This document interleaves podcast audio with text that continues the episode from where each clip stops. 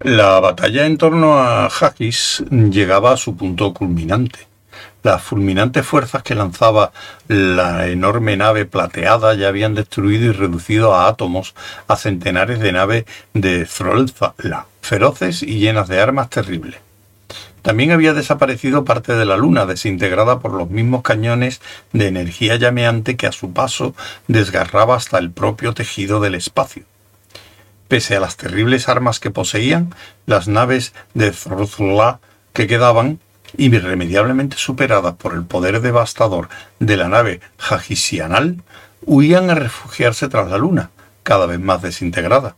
Cuando la enorme nave perseguidora anunció súbitamente que necesitaba unas vacaciones y abandonó el campo de batalla. Durante un momento redoblaron el miedo y la consternación, pero la nave había desaparecido. Con sus formidables poderes, surcó vastas extensiones del espacio de formas irracionales con rapidez, sin esfuerzo y, sobre todo, en silencio. Hundido en su grasiento y maloliente camastro, acondicionado en una escotilla de mantenimiento, Ford Prefect dormía entre las toallas soñando con sus antiguas obsesiones. En un momento soñó con Nueva York. En su sueño era ya muy de noche y paseaba por el East Side junto al río, que estaba tan sumamente contaminado que de sus profundidades surgían espontáneamente nuevas formas de vida, pidiendo el derecho al voto y a la seguridad social. Una de ellas pasó flotando y le saludó con un gesto. Ford le devolvió el saludo. La criatura avanzó trabajosamente en su dirección y subió a la orilla con esfuerzo. Hola, dijo. Acabo de ser creada. En el universo soy completamente nueva, en todos los aspectos. ¿Puedes darme alguna indicación? Pues, dijo Ford, un tanto anonadado. Supongo que puedo decirte dónde hay unos cuantos bares. ¿Y qué me dices del amor y la felicidad? Noto mucho la falta de esas cosas, observó la criatura, agitando sus tentáculos. ¿Puedes darme alguna pista? Algo parecido a lo que solicitas, repuso Ford. Puedes encontrarlo en la séptima avenida.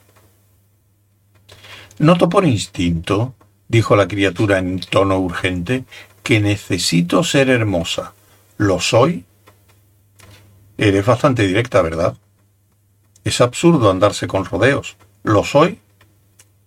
La criatura chorreaba por todas partes sin dejar de chapotear y motear. Estaba despertando el interés de un borracho que andaba por allí. Para mí no, contestó Ford, que al cabo de un momento añadió.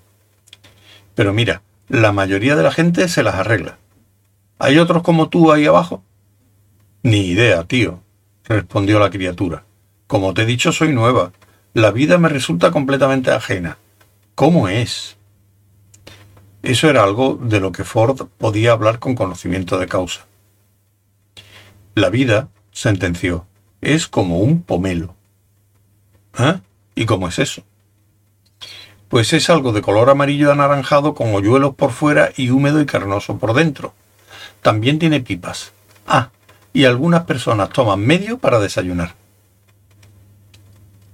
¿Hay alguien más por ahí con quien pueda hablar? Supongo que sí, le informó Ford. Pregunta a un policía. Hundido en su camastro, Ford Prefect se removió y se volvió de otro lado. No era de sus favoritos porque no aparecía excéntrica Galumbits, la puta de tres tetas de Eroticón VI, que salía en muchos de sus sueños. Pero al menos era un sueño. Por lo menos dormía.